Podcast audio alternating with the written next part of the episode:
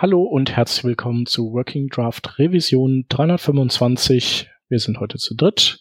Aus dem Team hätten wir noch den Hans. Ja, hallo. Ich bin der Shep und als Gast haben wir da den Jan Kutisch. Hi. Guten Tag.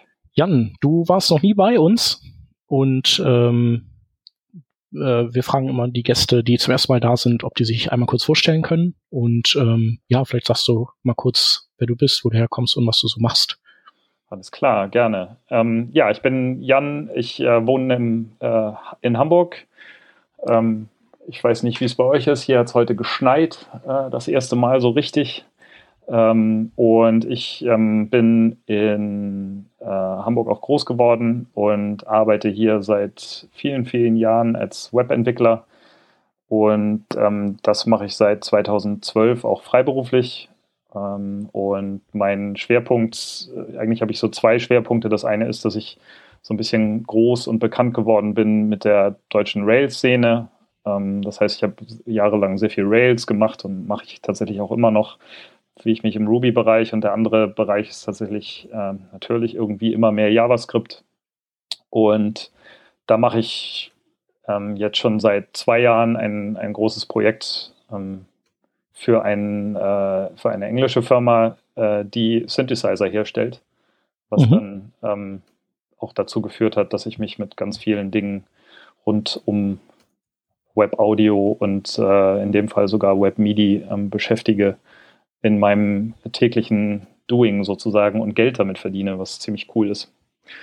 Und äh, die andere Zeit versuche ich gerade mit einem Kollegen zusammen ähm, eine Firma aufzubauen. Wir beschäftigen uns da mit äh, Ruby Developer Tooling. Ähm, wir, ich äh, weiß nicht, ob ihr Greenkeeper mal behandelt habt äh, in, in der Sendung. Mm, behandelt nicht, vielleicht mal verlinkt, ja. ja Aber im also, Prinzip die, die Software, die, die halt äh, dir Bescheid gibt, wenn irgendwelche ähm, deiner Dependencies, glaube ich, veraltet sind. Genau. Oder Prinzip, Security Holes haben oder so. Genau, im Prinzip geht es äh, darum, die äh, Dependencies quasi so halbautomatisch ähm, auf Stand zu halten. Das heißt, man bekommt Pull Requests und wir haben nach dem Vorbild von Greenkeeper das Ganze dann für, für Ruby gebaut. Und äh, das Ganze heißt der Pfu und damit habe ich den Werbeblock dann auch erledigt. und äh, ja, das ist so das, was ich mache. Mhm. Cool. Können wir auf jeden Fall und mal verlinken auch. Den Greenkeeper. Den Greenkeeper äh, und vielleicht auch das andere Projekt, ja. Ach so, ja, das, das sowieso. Genau. Und du hast ja auch schon angesprochen, ähm, du beschäftigst dich mit der Web Audio API und das war ja auch so ein Stück weit der Aufhänger, ähm, als du mal oder dass du mal gesagt hast, hey, äh, da könnte ich doch mal was drüber erzählen. Und wir fanden das super interessant, weil wir, immerhin machen wir ja auch irgendwas mit Audio hier in unserem Podcast. Äh, ich habe eben schon in der Einleitung erwähnt, als ich mal so ein bisschen rumgespielt habe mit, mit der Working Draft Website, ne, in Klammern neu. Aber das lassen wir lieber mal so stehen einfach. Äh, da habe ich mich auch ein bisschen mit dem mit, äh, mit Audio beschäftigt und zwar eher sowas wie das Audio-Element. Ich habe halt ein HTML-Element ähm, Audio auf der Website eingebunden, den Player praktisch und habe das dann per JavaScript äh, konnte man dann Start und Stopp drücken und vielleicht nochmal irgendwo die Zeit verändern mit so einem Drag and Drop, vielleicht nochmal die Lautstärke oder etwas ähnliches. Aber du hast ja eben schon gesagt, ähm, MIDI-Input ist auch so ein Stichwort. Ähm, was ist eigentlich alles? Was umfasst eigentlich diese Web Audio API alles? Ja, also die äh, Web Audio API und Web MIDI API sind tatsächlich zwei unterschiedliche Dinge. Ich fange mal mit dem einen an. Ähm, die Web Audio API ist im Prinzip, äh, fängt die da an, wo das Audio-Element aufhört. Also das Audio-Element ist ja eine, eine, eine Möglichkeit, eine Sounddatei ähm, quasi in den, also wie früher mit Flash in den DOM zu hängen und dann damit Dinge zu machen, äh, abzuspielen ähm, damit kann man tatsächlich schon eine ganze Menge machen, aber was halt total fehlt, ist jegliche Form von äh, an dem Sound rumspielen, Effekte drauf geben und solche Dinge.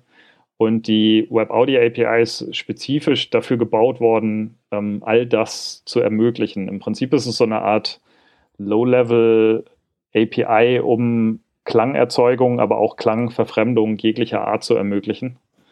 Und ähm, das Ganze ist so, ähm, man kann sich das so ein bisschen vorstellen, wie wenn man in einem Musikstudio sitzt und ganz viele Geräte hat und dann muss man die auch irgendwie verschalten mit Kabeln.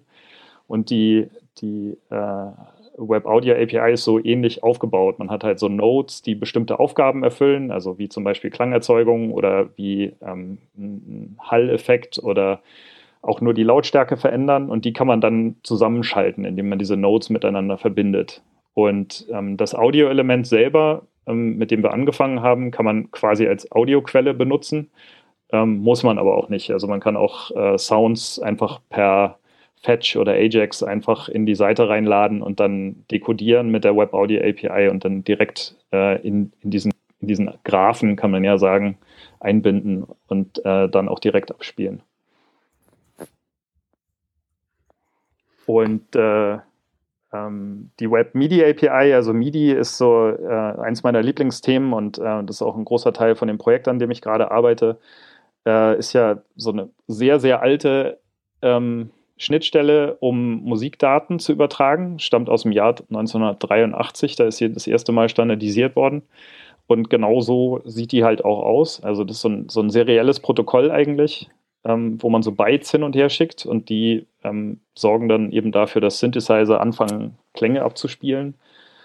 Oder wenn ich eine Tastatur habe und auf, dem, auf der Tastatur irgendwelche Tasten drücke, dann werden halt auch so Bytes durch die Gegend gesendet. Und das Coole ist, dass das Ganze halt in Software natürlich auch funktioniert und auch immer noch genauso funktioniert. Das heißt, ich habe dann so eine ganz merkwürdige API, die irgendwie Callback-based und ganz modern und mit, mit äh, ähm, Promises und allem drum und dran. Und dann kommen da halt so Arrays von Bytes an, die man dann irgendwie interpretieren muss. Ähm, aber es hat den großen Vorteil, dass das halt alles super standardisiert ist. Es ist ähm, ein echter äh, guter Standard, der auch auf jedem Betriebssystem äh, dieser Erde ähm, standardisiert ist.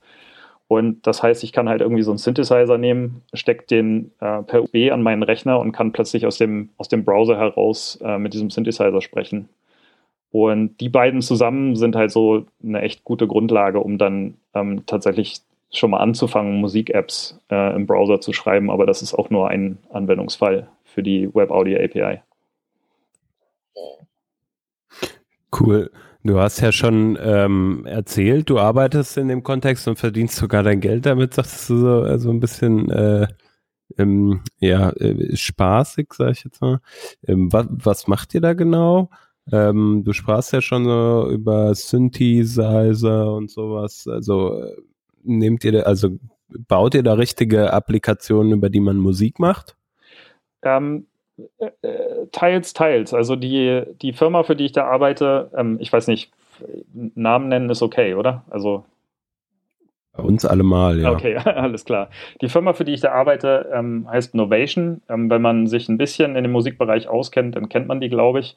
Die sind bekannt geworden oder sehr groß geworden durch ein Produkt namens Launchpad, was im Prinzip nur so eine Art Button-Matrix mit LEDs dahinter ist, was ziemlich cool ist. Also, also es ist ein, ein Steuergerät für alles Mögliche, aber man kann, man kann es halt über MIDI dann eben auch frei programmieren und ähm, über WebMIDI dann eben auch aus dem Browser heraus.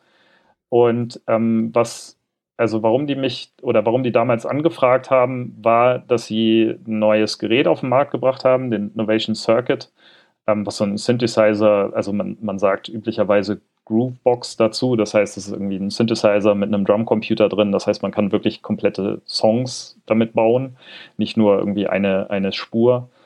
Und ähm, die, wenn man so einen Synthesizer rausbringt, dann ist so eins der Hauptprobleme, also das ist so ein Standalone-Gerät, das kann man komplett ohne Rechner verwenden, aber das Hauptproblem, was man dann hat, ist, ähm, wie mache ich, wie erlaube ich meinen Usern eigentlich Backups von dem Kram, auf dem Gerät ist, zu machen. Und ähm, da würde man halt im Jahr 1992 oder so, würde man wahrscheinlich eine, eine Standalone-Software schreiben, die äh, auf deinem Rechner läuft und wo man dann halt das Gerät an den Rechner anschließt und dann äh, muss man diese Software laden. Und im Jahr 2015 ähm, kam man halt langsam auf die Idee, hey, wie wäre das, wenn das im Browser laufen würde? Und das wollten wir mal ausprobieren. Und ähm, haben da inzwischen eine Anwendung gebaut, mit der man relativ viel an diesem Gerät ändern kann. Also es ist eben nicht nur äh, tatsächlich Backups machen von dem Kram, der da drauf ist, sondern man kann eigene Sounds auf das Gerät laden und äh, man kann auch die Sounds verändern, die Synthesizer-Sounds, die da drauf sind und so. Und das ähm, wird halt so nach und nach zu einem kompletten Editor für das Gerät. Und das ist äh, tatsächlich ziemlich cool. Ja, vor allem, dass das dann alles im Browser laufen kann. Ähm, wie, wie sieht das generell überhaupt aus mit der, mit der Unterstützung äh, der einzelnen Browser? Mhm.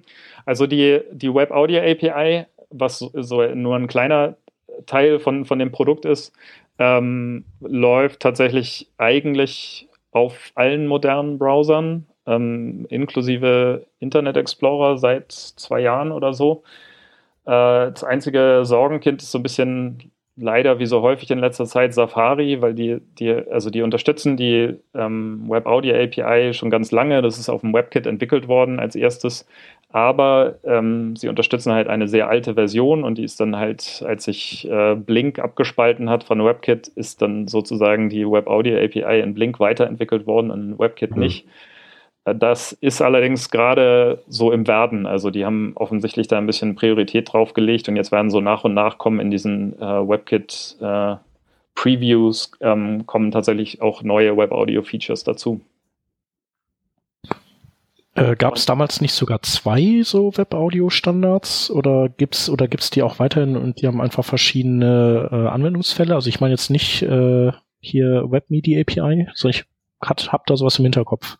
Ähm, es gibt eine ganz äh, interessante, also die Web Audio API hat insofern eine ganz interessante Geschichte, als dass es sozusagen zwei konkurrierende Ansätze gab. Das eine, also die Web Audio API ist damals von einem äh, äh, Google-Engineer namens äh, Chris Rogers entwickelt worden, der sich einfach gesagt hat, so ich probiere das jetzt mal aus, ähm, wie schaffe ich eine API, die irgendwie sich gut eignet dazu, tatsächlich so, so ähm, auch ein bisschen in Richtung Musik, äh, in Richtung Synthesizer ähm, Dinge zu ermöglichen. Und der andere Ansatz ist tatsächlich, wenn ich das richtig erinnere, so eine Art Wochenend-Hack von zwei ähm, Mozilla-Engineers, die so ein bisschen angeknüpft an das damals gerade frisch rausgekommene Audio-Element versucht haben, hey, wie wäre denn das, wenn man äh, nicht nur Dateien da reinladen könnte, sondern wenn man auch sozusagen direkt Audiodaten da reinstreamen könnte. Ähm, das Problem dabei ist, tatsächlich, also das, die Audio Data API, wie sie hieß, ähm, hat mehrere Probleme. Das eine ist, dass sie so ein bisschen seltsam funktioniert und nicht Callback-basiert war, so dass man halt irgendwie wirklich einfach pollen musste. Soll ich jetzt was reinschreiben? Soll ich nichts reinschreiben? Und das andere Problem war, dass man halt keine Primitiven hat, wie bei der, ähm, bei der Web Audio API, wo ich halt wirklich irgendwie Klangerzeugung mit, mit sehr performanten Primitiven aufbauen kann, sondern man muss da dann halt sozusagen die komplette Synthese in JavaScript machen, ähm, was möglich ist, ähm, aber schon damals, also damals erst recht halt doch eher so am Rande des Möglichen war.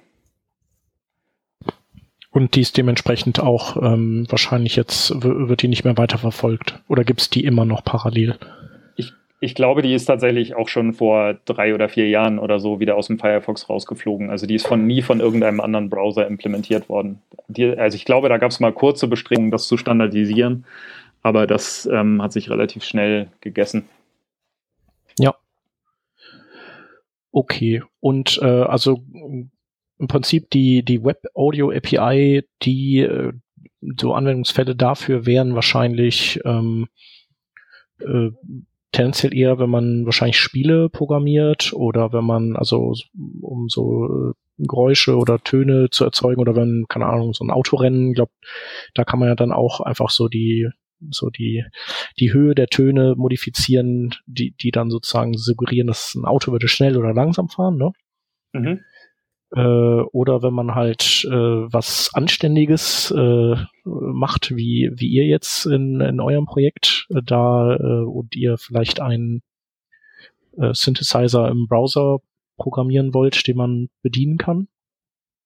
Und äh, die Web MIDI API die ist ja, äh, wie du ja auch meintest, relativ universell. Also die ist ja irgendwie gestartet aus dem Musikbereich, aber ich glaube, später waren ja auch die, die Joysticks, äh, die ersten, die wurden ja auch über den, die MIDI-Schnittstelle dann angeschlossen und dann konnte man eben, sie war die ist einfach sehr, die ist halt so universell, dass man sie eigentlich für alles Mögliche benutzen kann. Ja, ich würde sagen, den, den äh, Schwerpunkt hat sie schon eindeutig in der Musik. Ähm, aber wie ich, wie ich sagte, was halt tatsächlich ganz cool daran ist. Und warum ich auch immer wieder gerne ähm, darauf hinweise, ist halt, dass es, es gibt halt unfassbar viele von, von so äh, Controllern, ähm, wie, diesem, wie dem Launchpad zum Beispiel, aber auch ganz viele Dinge, so die einfach nur Drehregler und Schieberegler oder sowas haben. Und es sich halt einfach über diese über diese Schnittstelle, die halt einfach so simpel ist und ähm, auch, auch dadurch relativ einfach zu verstehen. Also solange man die äh, Tabelle mit MIDI-Messages vor sich liegen hat, die ich auch nicht auswendig kann, ähm, dann, äh, dann kann man halt tatsächlich das für relative Anwendungen nutzen. Es gibt da, glaube ich, also es wird schon auch gerne mal so im, im Lichtbereich mitverwendet, so als Ansteuerung von von, von Lichtsachen dann allerdings mehr so über die Bande gespielt, weil da gibt es ein eigenes Protokoll, ähm, was auch schon uralt ist, äh, DMX. Ähm, aber ähm, ja, ich würde sagen, also der, der Hauptanwendungsfall da liegt eindeutig in der Musik.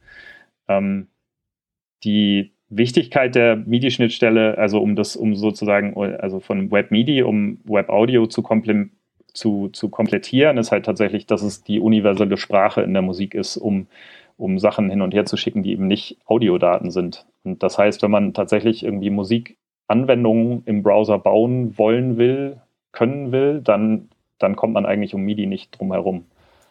Und da gab es ein paar Hacks. Äh, es gibt so ein Plugin, das heißt Jazz, ähm, was es seit Ewigkeiten gibt, was jetzt aber natürlich dann im neuen Firefox auch nicht mehr läuft, ähm, wo man, wo man so das so vortäuschen konnte, wo es dann auch eine JavaScript API gab, um die an die MIDI-Daten zu kommen.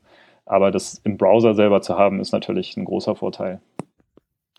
Und äh, ja, die, die Web Audio äh, API, wie du schon sagtest, ich glaube, der, der größte ähm, Abnehmer sozusagen ist da wirklich die Games-Industrie, die ja mit WebGL jetzt auch echt eine Möglichkeit hat, ziemlich aufwendige Spiele im Browser zu bauen. Und da ähm, bietet die Web Audio API tatsächlich auch erstaunlich viele Möglichkeiten, um zum Beispiel so räumliche Audio, äh, also ähm, ich weiß gar nicht, wie es im Deutschen richtig übersetzt has, heißt, also ähm, Spatial Audio, ähm, dass man eben Soundquellen irgendwo im Raum platzieren kann und man das dann eben auch wirklich so wahrnimmt, als wenn die äh, Rakete von hinten angeflogen kommt. Mhm. solche Dinge sind halt auch in der Web Audio API mit, mit abgebildet. Mhm. Entwickelt die sich denn äh, weiter? Also ist es da äh, auch so ein bisschen so wie bei den Dolby-Standards, wo es dann so erstmal äh, Dolby B und D oder so gab und dann Dolby Surround äh, noch analog und äh, dann immer wieder einer draufgesetzt wird? Also gibt es da Versionsnummern, die dann mit neuen Features auftrumpfen oder ist das ist da im Prinzip alles reingebaut worden und äh, die äh, API ist im Prinzip stabil? Oder machst du da auch so Feature Detection und so Zeugs? Man muss ein ganz klein bisschen Feature Detection machen. Also zum einen hatte ich erzählt, dass der Safari immer so ein bisschen hinterherhängt. Da muss man so, also da gibt es dann natürlich Polyfills, die das irgendwie auffüllen. Ähm, es gibt allerdings tatsächlich immer noch Weiterentwicklungen davon. Ähm, eine, eine der großen Sachen, äh, die noch ausstehen, die, ähm, wo Chrome gerade angefangen hat, die Sachen zu implementieren, sind die sogenannten Audio Worklets. Da können wir vielleicht auch nochmal im Detail drüber sprechen, was das genau ist. Ähm, da geht es im Prinzip so ein bisschen darum, de, den Gedanken der äh, Audio Data API wieder einzufangen und tatsächlich es zu ermöglichen, ähm, JavaScript-Code zu verwenden, um wirklich Sound zu modifizieren und zu, äh, zu erzeugen. Aber ähm, also ich würde sagen, der so 90 Prozent der API sind inzwischen stabil. Es ist halt tatsächlich so, dass der, der Standards Body, der das ähm, beackert, tatsächlich immer noch äh, dabei ist, neue Dinge ähm, auszuprobieren. Und eins der, eins der Hauptprobleme, die die Web Audio API am Anfang tatsächlich auch hatte, war, dass sie so, obwohl es ein tatsächlich relativ schnell ein Spec-Document gab, war sie halt höllisch unterspezifiziert, wie man dann später festgestellt hat, weil es halt schon äh, gar nicht ganz trivial ist, genau zu beschreiben, wie bestimmte Audiofilter zum Beispiel sich zu verhalten haben, damit sie auf allen Browsern gleich klingen. Weil was man ja nicht will, ist äh, sozusagen, wenn man irgendwie so tolle Musik-Apps baut, dass man irgendwie den Firefox verwendet und den Chrome verwendet und im Chrome klingt es ganz anders. Und das, äh, das ist, glaube ich, auch noch was, wo sie immer noch dran arbeiten, sozusagen nochmal genauer festzuklopfen, wie denn die Audio-Algorithmen überhaupt aussehen, die da verwendet werden in den einzelnen Modulen. Das heißt also, theoretisch ist Audio-Output äh, nicht in jedem Browser gleich. Also wenn ich jetzt hm. Sound kreiere. Ja, da gibt's schon, schon Unterschiede. Also äh, das ist besser geworden, aber also zum Beispiel, äh, also das ist jetzt so ein bisschen äh, Audio-Technik-Theorie, Theorie, aber ähm, vielleicht ganz hilfreich zur Veranschaulichung. Ähm, wenn ich zum Beispiel einen Sound äh, mit einem Filter bearbeite, ähm, dann, also äh, die, so der bekannteste Filtertyp wäre so ein Low-Pass-Filter, der also hohe Frequenzen rausfiltert. Benutzt man einerseits gerne in der Synthese, benutzt man andererseits aber auch, um, um Sound klarer zu machen oder, oder äh, einzugrenzen, so äh, EQing oder sowas. Und ähm, so ein Filter hat halt eine, eine Frequenzantwort, ähm, die äh, eben, keine Ahnung, durch die Filterfrequenz und durch die Resonanz beschrieben wird und so weiter. Ähm, die hat aber auch tatsächlich eine, eine, Phasenantwort. Das heißt, die ändert die Phase des Signals äh, in bestimmten Fällen. Und wenn da halt nicht derselbe Algorithmus verwendet wird, dann hast du halt so Phasenverschiebungen, die ähm, sich im Zweifelsfall halt anders äußern, je nachdem, äh, wie, das inter äh, wie das implementiert ist. Okay.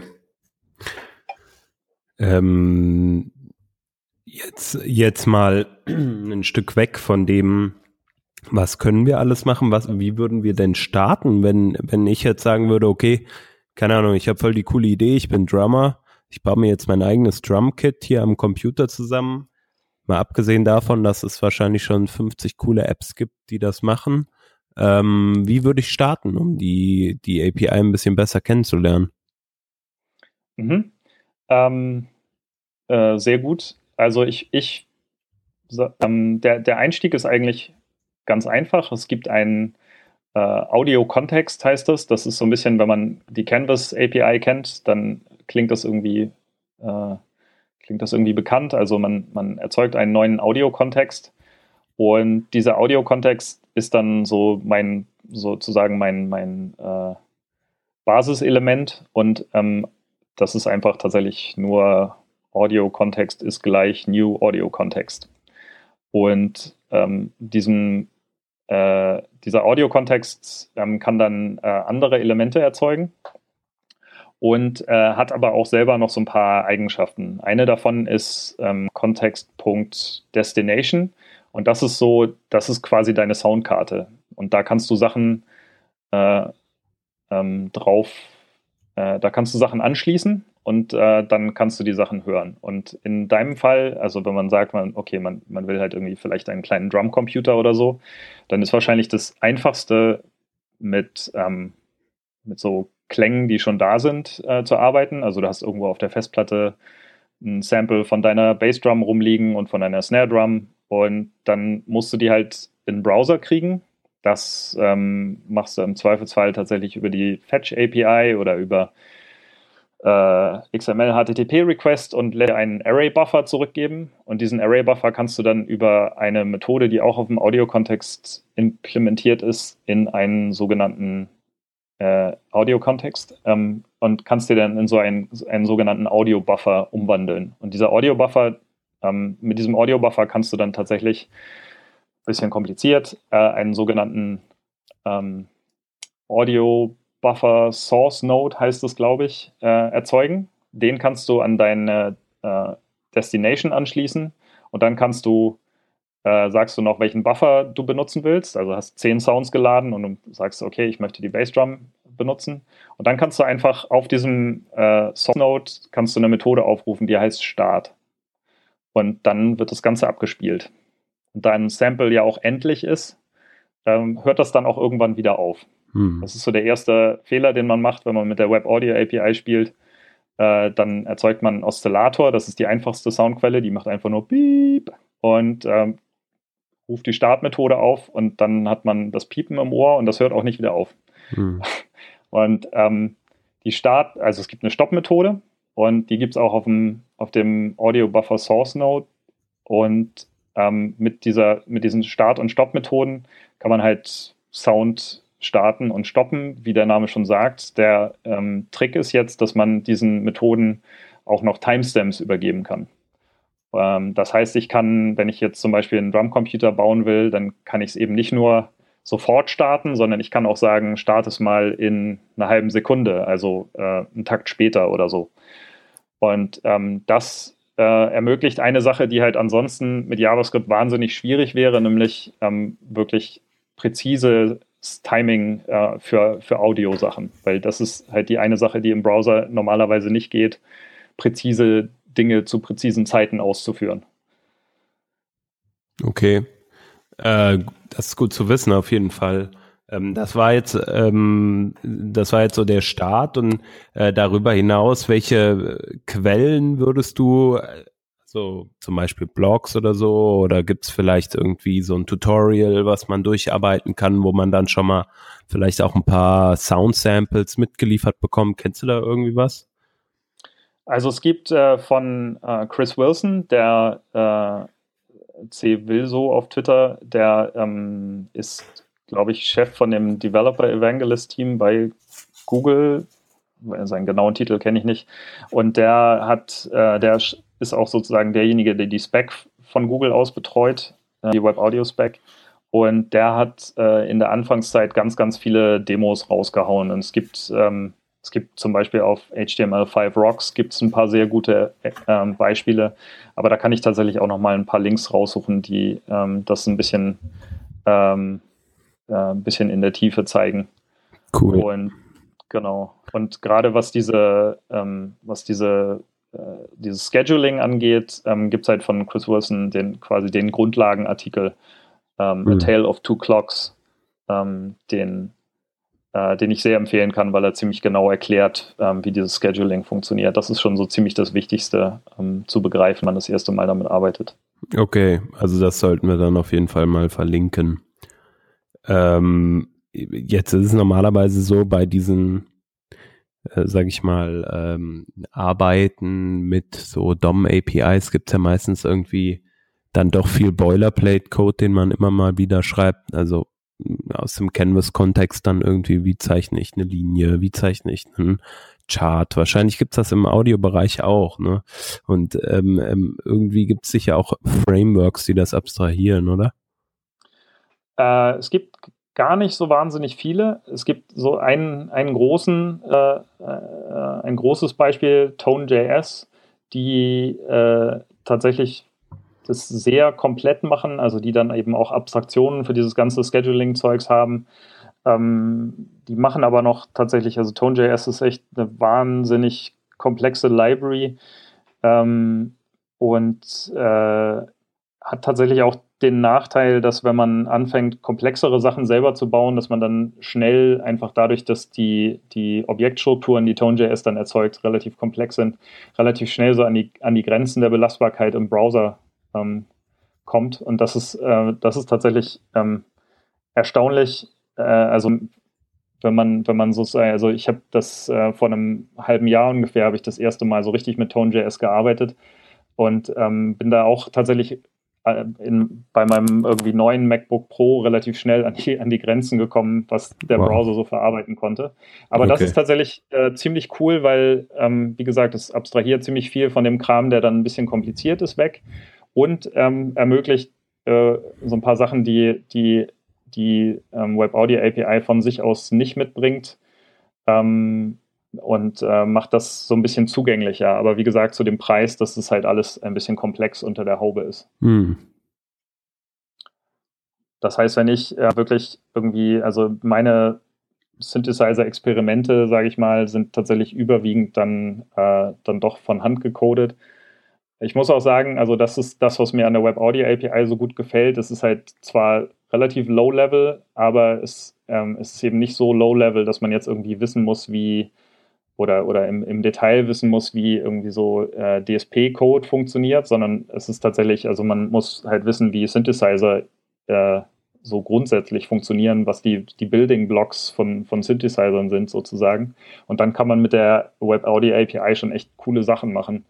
Und das äh, passt mir sehr gut, weil äh, ich habe mich zwar schon häufiger mit irgendwie Low-Level P-Krams beschäftigt, aber richtig gut da drin bin ich auch nicht. Und ähm, dann kann man halt so mit diesen Building Blocks kann man tatsächlich ziemlich schnell ziemlich coole Sachen zusammenbauen, ohne dass man großartige Abstraktionen braucht.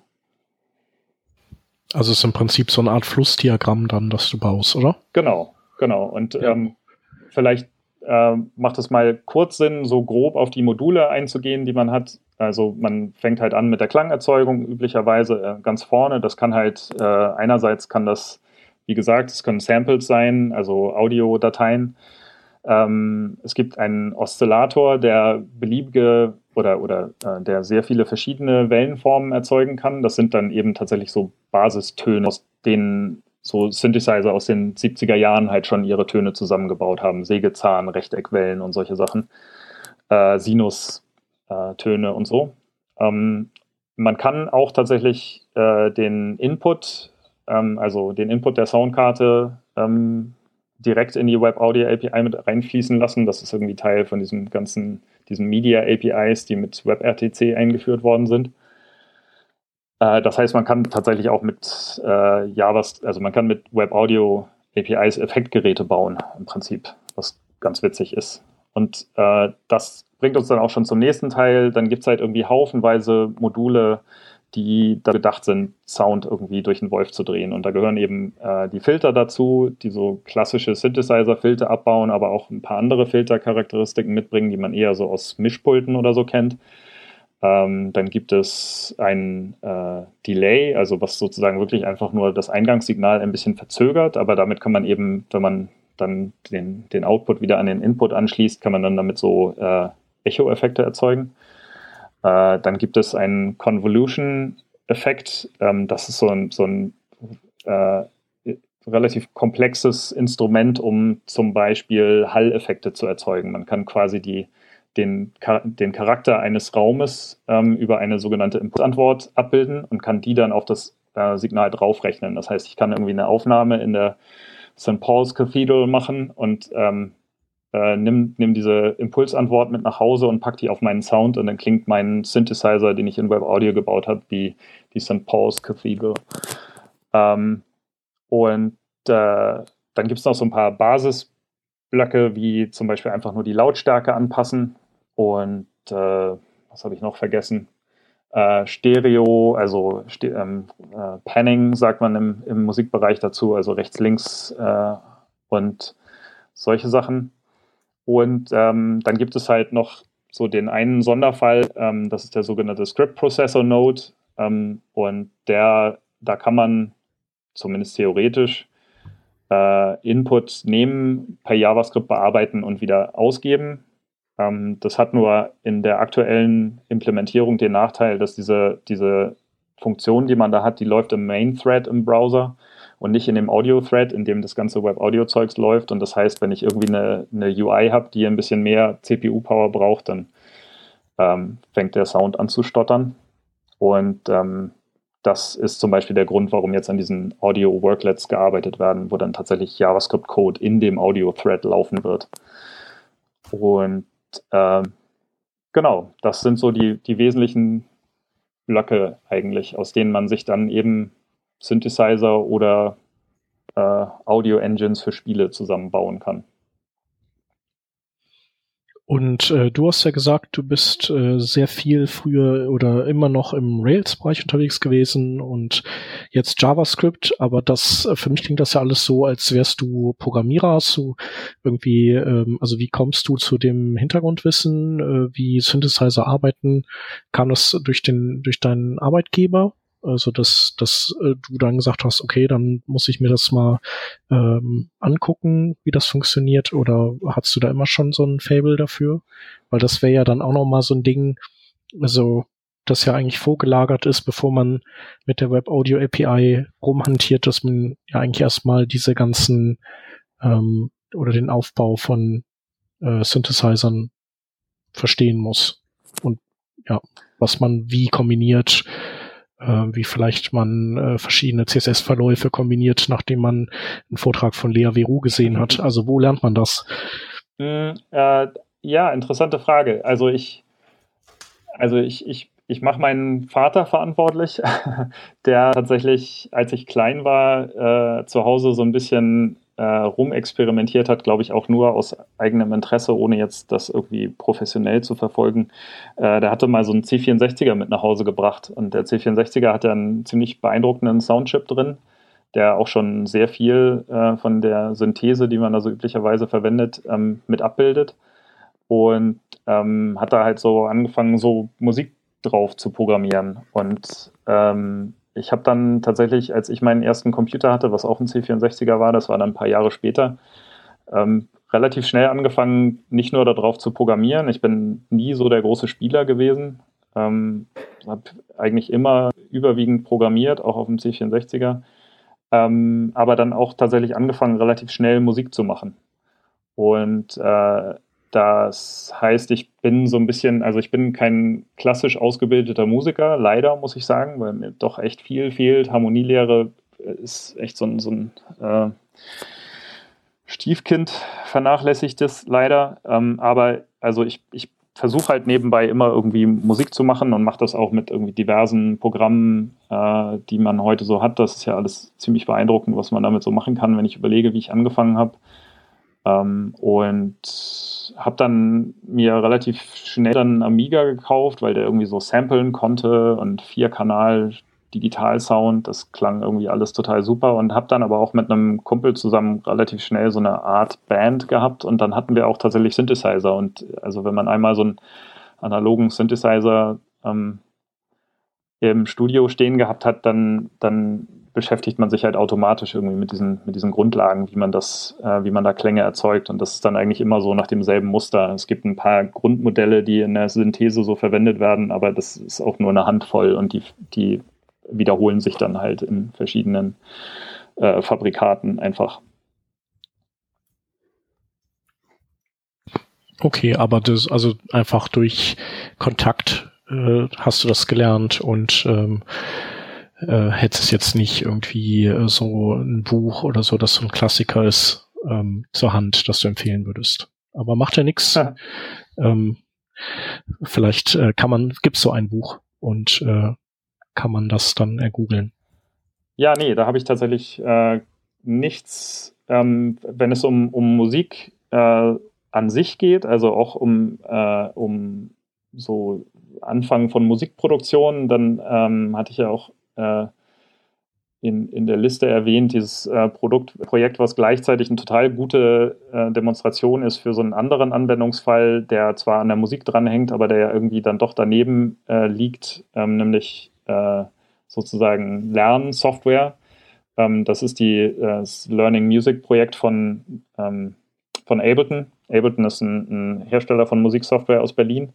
Und das ähm, mhm äh, Learning Music Ding von denen ist halt eine Webseite, wo sie wirklich so ganz einfach Grundlagen erklären, wie Musik funktioniert, wie Rhythmen funktionieren, wie äh, tatsächlich auch Harmonien funktionieren und Akkorde und äh, was weiß ich alles. Und äh, das ist alles komplett im Browser mit äh, der Web Audio API ähm, gebaut. Und das ist als Einstieg, wenn man jetzt so wirklich gar keine Ahnung von Musik hat und äh, was dahinter steckt, dann ist das, glaube ich, ein total, total cooler, cooler Einstieg. Ja, hört sich schon echt gut an. Äh, genau, hast du hier reingeschmissen, werden wir auf jeden Fall verlinken.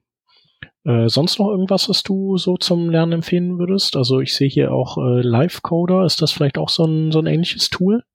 Äh, Livecoder ist ähm, tatsächlich mein richtiger Einstieg gewesen in die Web Audio API ähm, und tatsächlich auch so der, einer der Gründe, warum ich jetzt ähm, dann doch auch relativ viel schon in, in dem Bereich gemacht habe und warum ich einigermaßen bekannt bin dafür.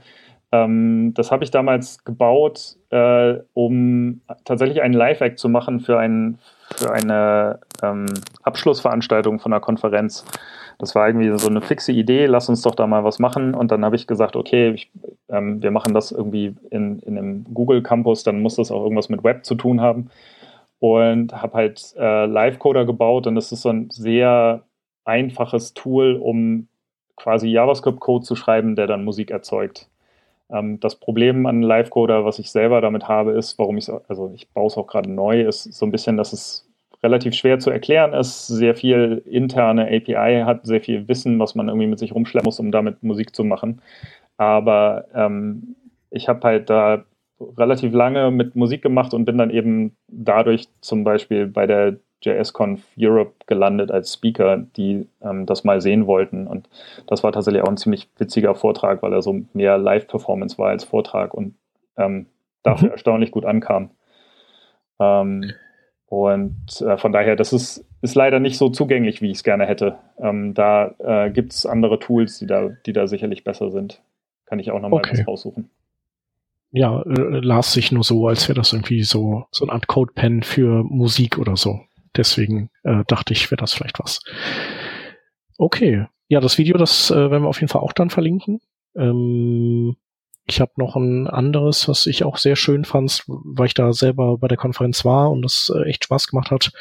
Ähm, von Mathieu Henry, der hat äh, Canvas programmiert und das dann kombiniert mit Musik und die auch so ein bisschen miteinander ver verschaltet. Also dass sozusagen die Musik dann die Canvas gesteuert hat und das war, war auch total cool. Wahrscheinlich hast du was ähnliches auch gemacht, oder?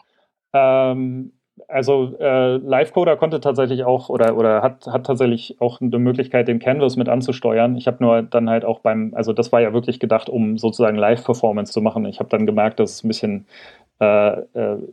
über meinen Fähigkeiten ist, äh, gleichzeitig äh, Animationen zu bauen und Klänge zu erzeugen. Ähm, die, die Sachen von äh, Mathieu sind halt wahnsinnig. Ähm, der ist ja, also meine, ich habe auch so ein bisschen, ganz klein bisschen Wurzeln in der Demoszene. Und äh, äh, Mathieu ist da ja, auch schon echt seit Jahren unterwegs und macht halt total wahnwitziges Zeug mit äh, zum Teil auch, also was an seinem Kram halt so beeindruckend ist, ist, dass das halt auch alles immer winzig ist. Ne? Das finde ich so faszinierend mhm. daran.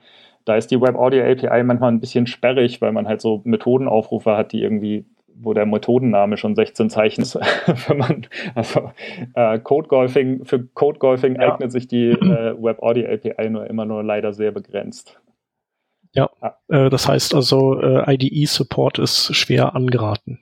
Ähm, äh. Ja, ja, das auch. Ähm, das? Also man, ja, ich denke schon. Ähm, da, also das Problem ist, also irgendwann hat man die Namen halt raus, aber die Namen sind wirklich alle sehr lang. Ähm, es gibt so ein. Ja, ich meine so mit Code Completion, ja, ja. damit man nicht äh, ja. so viel tippen muss. Genau. Also es gibt da halt, äh, das, das ist so, so ein ganz interessantes Detail von der Web Audio API. Ich hatte ja erzählt, dass man so Sachen quasi in die Zukunft schedulen kann. Und das geht eben nicht nur so für so Dinge wie äh, starte mal einen Sound, stopp mal einen Sound, sondern es geht halt auch für Parameter. Es gibt da so ein, so ein äh, Modell, das nennt sich äh, Audio Param. Und ähm, fast alle Parameter, also zum Beispiel der Oszillator hat eine Frequenz, in, auf der er spielt, also die, die Tonhöhe. Und ähm, diese Frequenz kann ich äh, über so ein Audio-Param quasi äh, in der Zukunft ändern. Ich kann ähm, so, äh, ja, im Prinzip so Tonhöhenverläufe in die Zukunft rein ähm, programmieren. Und äh, da sind dann so Methodennamen dabei wie ähm, Set Value at Time, was noch harmlos ist, aber dann zum Beispiel auch sowas wie äh, Exponential Ramp to Value at Time. Das ist dann äh, für eine JavaScript API schon echt ein langer Methodenname. Meine Vermutung ist so ein bisschen, dass Chris Rogers halt Hardcore Mac-Entwickler war und das sind ja so, so typische äh, Coco-Namen irgendwie. Mhm. Ja. Ich glaube, äh, die Canvas API ist doch auch von Apples Quartz abgeleitet, oder? Also die da, da wahrscheinlich ist das in beiden Fällen ähnlich gelaufen. Das stimmt, die sind auch manchmal etwas länglich, ja, ja. Ja. Und äh, in diesem Web-Audio-Bereich, ähm, also wenn du jetzt äh, irgendwann ist euer Projekt zu Ende, denkst du, dass du dann äh, weiter in dem Bereich äh, unterwegs bist und nimmt das zu? Also ähm, kann man also ist das auf jeden Fall, äh, lohnt es sich auch irgendwie beruflich, sich damit zu befassen? Oder ist das mehr so was fürs Herz, aber ähm, dass die Nachfrage da nicht so besonders groß ist? Also wie geht dir das, der, der du ja jemand bist, der, der seinen, der Namen sich gemacht hat schon in dem Bereich? Ähm, das ist eine gute Frage. Äh, ich ich kenne mich leider in dem Spielebereich überhaupt nicht aus. Ich weiß zum Beispiel nicht, wie, ob das ob das Ganze so ein gelöstes Problem ist in der Spielebranche. Also so gibt es irgendwie Frameworks, die das so weit weg abstrahieren, dass man das halt einfach nur noch in sein Projekt reinwirft und dann hier die Soundfiles und so und dann gibt es irgendwie noch so ein bisschen API, um das im Raum zu platzieren und das war's dann. Ähm, da kenne ich tatsächlich zu wenig davon. Das wäre so der Bereich, von dem ich vermuten würde, dass da am meisten ähm, äh, am, am, am meisten Interesse und, und äh, Bedarf tatsächlich noch da ist. Ja, ansonsten ist es, glaube ich, schon ziemlich nischig, das Thema. Also ich habe auch so das Gefühl, ich kenne halt irgendwie so 90 Prozent der Leute, die damit so zu tun haben, kenne ich ganz gut. Wir haben auch einen, das sollte ich auch noch verlinken, äh, wir haben so einen äh, Slack, der, ähm, wo eigentlich alle, alle Leute, die entweder bei Google oder bei Mozilla an dem Zeugs arbeiten oder aber die tatsächlich äh, damit Dinge machen, sind in, in diesem Slack. Ähm, und äh, das heißt, ich habe so das Gefühl, ich kenne eigentlich wirklich ziemlich viele Leute, die damit arbeiten. Ähm, und es hat schon auch viel mit Liebhaberei zu tun. Es gibt so, ich würde sagen mal, so, so eine gut, gute zwei Handvoll vielleicht von Projekten, die versuchen, ähm, da wirklich Produkte draus zu bauen. Also es gibt ein paar Produkte, die, die oder Projekte, die tatsächlich versuchen, so Musikprogramme komplett ins Web zu holen. Ähm, dann auch gerne natürlich irgendwie mit so Team-Features, die normaler Audio-Software in der Regel fehlen, ähm, die im Web aber natürlich ganz, ganz normal wären ähm, und deswegen auch tatsächlich sehr cool werden, glaube ich. Ähm, aber ansonsten sind es tatsächlich sehr, sehr viele Leute, die sich vor allem damit beschäftigen, weil es, weil es Spaß macht und weil es lustig ist. Und ich meine, also das, was wir da machen mit Novation, ist so, ähm, also es gibt, meines Wissens gibt es zwei Firmen, die genau das machen, was wir da machen, nämlich Novation und Yamaha, die auch Synthesizer bauen. Und das sind halt auch die beiden Firmen, die dann mit Bug Reports zum Beispiel bei, bei äh, Google ankommen, weil Dinge kaputt sind im Browser. Was wir leider auch schon ein paar Mal hatten. Nicht mit der Web Audio API, Gott sei Dank. Also hat auch genug Bugs, aber ähm, Web MIDI war jetzt ein paar Mal ziemlich kaputt. Ähm, weil einfach so, keine Ahnung, Windows APIs umgestellt werden müssen oder solche Dinge und dann Dinge kaputt gehen. Aber ich, also ja, ich, um die Frage endgültig zu beantworten, ich glaube, überwiegend ist es tatsächlich Spielerei. Okay.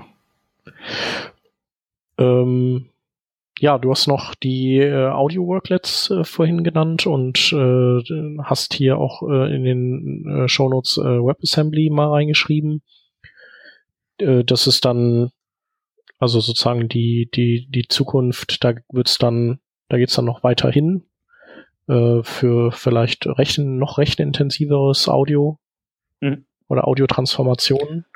Was wären da noch so die äh, so Use Cases, wo man so komplexe Audiotransformationen machen muss? Will? Ähm, oder Prodigy ist oder so? oder Chemical Brothers, ich weiß nicht.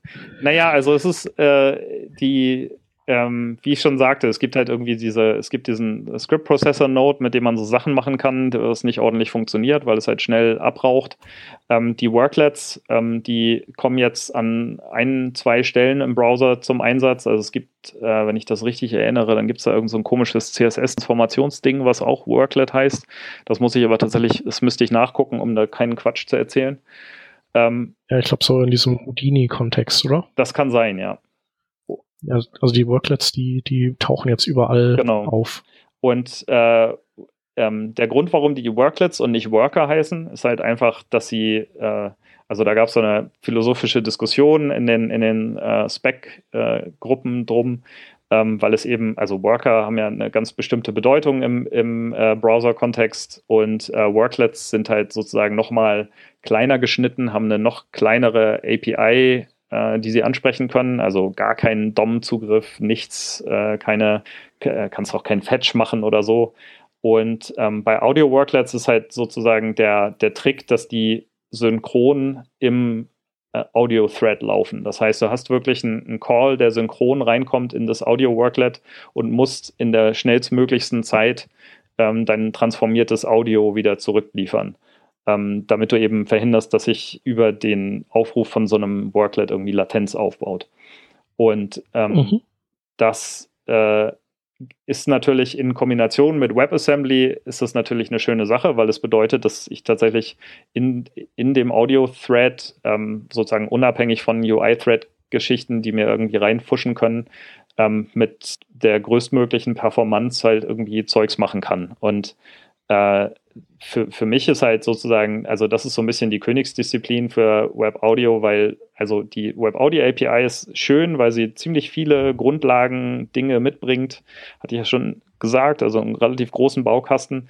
Aber wenn es dann darum geht, das Ganze auch qualitativ irgendwie auf die nächste Stufe zu heben, dann kommt man, glaube ich, im Custom Code nicht drum rum.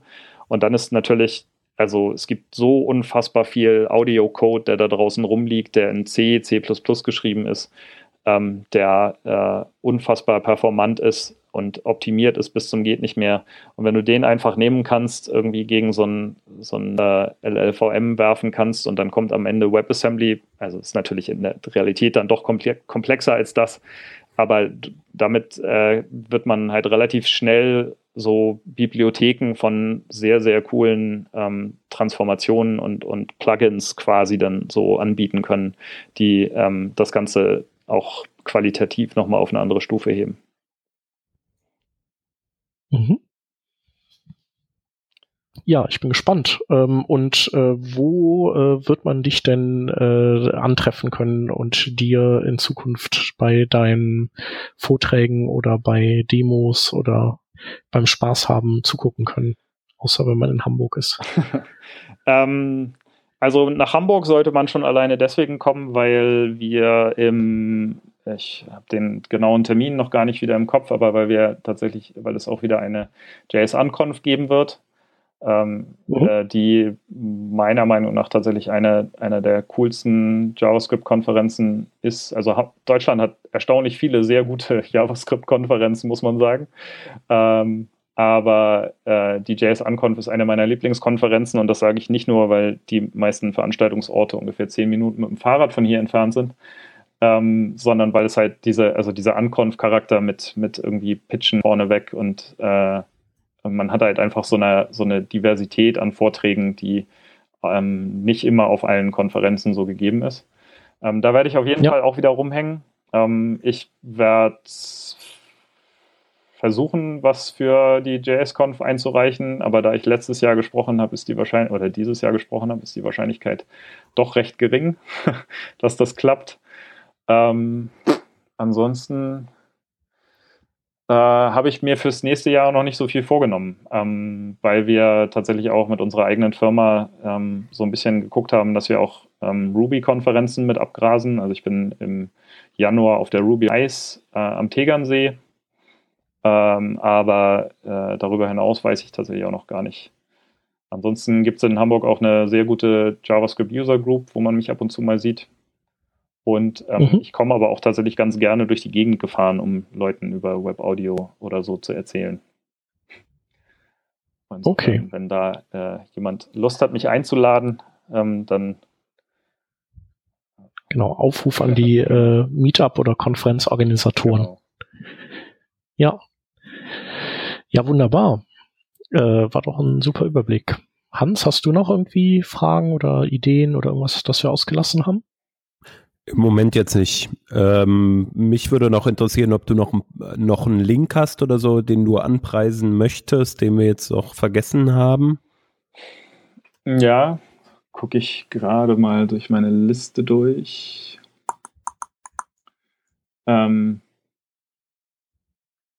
ich glaube, was, eine, was tatsächlich total super ist ähm, und auch sehr viele Dinge sehr grundlegend erklärt, trotz der begrenzten Zeit, ist der ähm, Vortrag von Paul Adenau, ähm, den ich auch in den Shownotes äh, drin, in der, in der Liste drin hatte, ähm, Elements of Dance Music ähm, von der JSConf Asia 2015. Ähm, Paul Adenau ist der, äh, ist der Mensch, der für Mozilla die ähm, Spec editiert. Das heißt, er hat auch ein sehr tiefes Wissen über, wie das intern funktioniert, schafft es aber, das ziemlich gut darzustellen und ähm, äh, da kommt auch ziemlich cool klingendes Zeugs raus. Ähm, hat einen sehr geilen Präsentationsstil und ist, glaube ich, einfach eine ziemlich gute Idee, sich den mal anzugucken. Okay, dann werden wir das auf jeden Fall auch noch verlinken. Das ist sehr gut. Ja, ich denke, äh, damit sind wir aber auch schon sehr, sehr weit gekommen ähm, und haben schon sehr guten Einblick erhalten. Äh, ich fand das äh, sehr spannend Ähm, muss sagen, ich habe jetzt neben meiner Drumcomputer-Idee äh, noch tausend andere Ideen an Dingen, die ich mal umsetzen könnte, ähm, weil es halt auch Spaß macht. Ich hatte früher in der Schule Leistungskurs Musik, ähm, von daher auch so ein bisschen die Theorie äh, hinter der Musik und natürlich immer, finde das immer interessant, aber meistens fehlt einem ja die Zeit leider, wenn man nicht so coole Projekte macht wie du. Ja, wobei die äh, das tatsächlich jetzt auch gerade so ist, dass dadurch, dass ich jetzt zwei Sachen parallel mache, für die Spielereien leider zu wenig Zeit bleibt. Also ich, ich, ich bin schon echt wahnsinnig froh, dass ich ein, ein, äh, einer meiner zwei Jobs sich so intensiv mit Audio beschäftigt und äh, für Innovation ja. zu arbeiten hat halt auch den großen Vorteil, also wir, wir machen ja wirklich Dinge für Geräte und ähm, da muss man die natürlich auch mit den Geräten testen. Und ähm, könnt euch vielleicht denken, worauf das hinausläuft. Aber ich sag mal so, mein Gerätefuhrpark an Synthesizern ist jetzt im letzten Jahr nicht kleiner geworden. Und ähm, ja. das, äh, das ist ein sehr netter Nebeneffekt, muss ich sagen. Mhm. Cool. Dann sagen wir auf jeden Fall vielen Dank, dass du da warst. Äh, auch äh, vielen Dank nochmal an den Dennis, der äh, hier die Brücke geschlagen hat von von uns auf Twitter zu, zu dir. Mhm, auf jeden Fall. Und äh, ja, ähm, ich freue mich, dich irgendwann irgendwo mal auf der Bühne äh, live äh, Web-Audio-API coden zu sehen. Das passiert hoffentlich dann mal, ja. Wunderbar. Dann vielen Dank, Grüße nach Hamburg und bis bald. Jo, tschüss. Tschüss.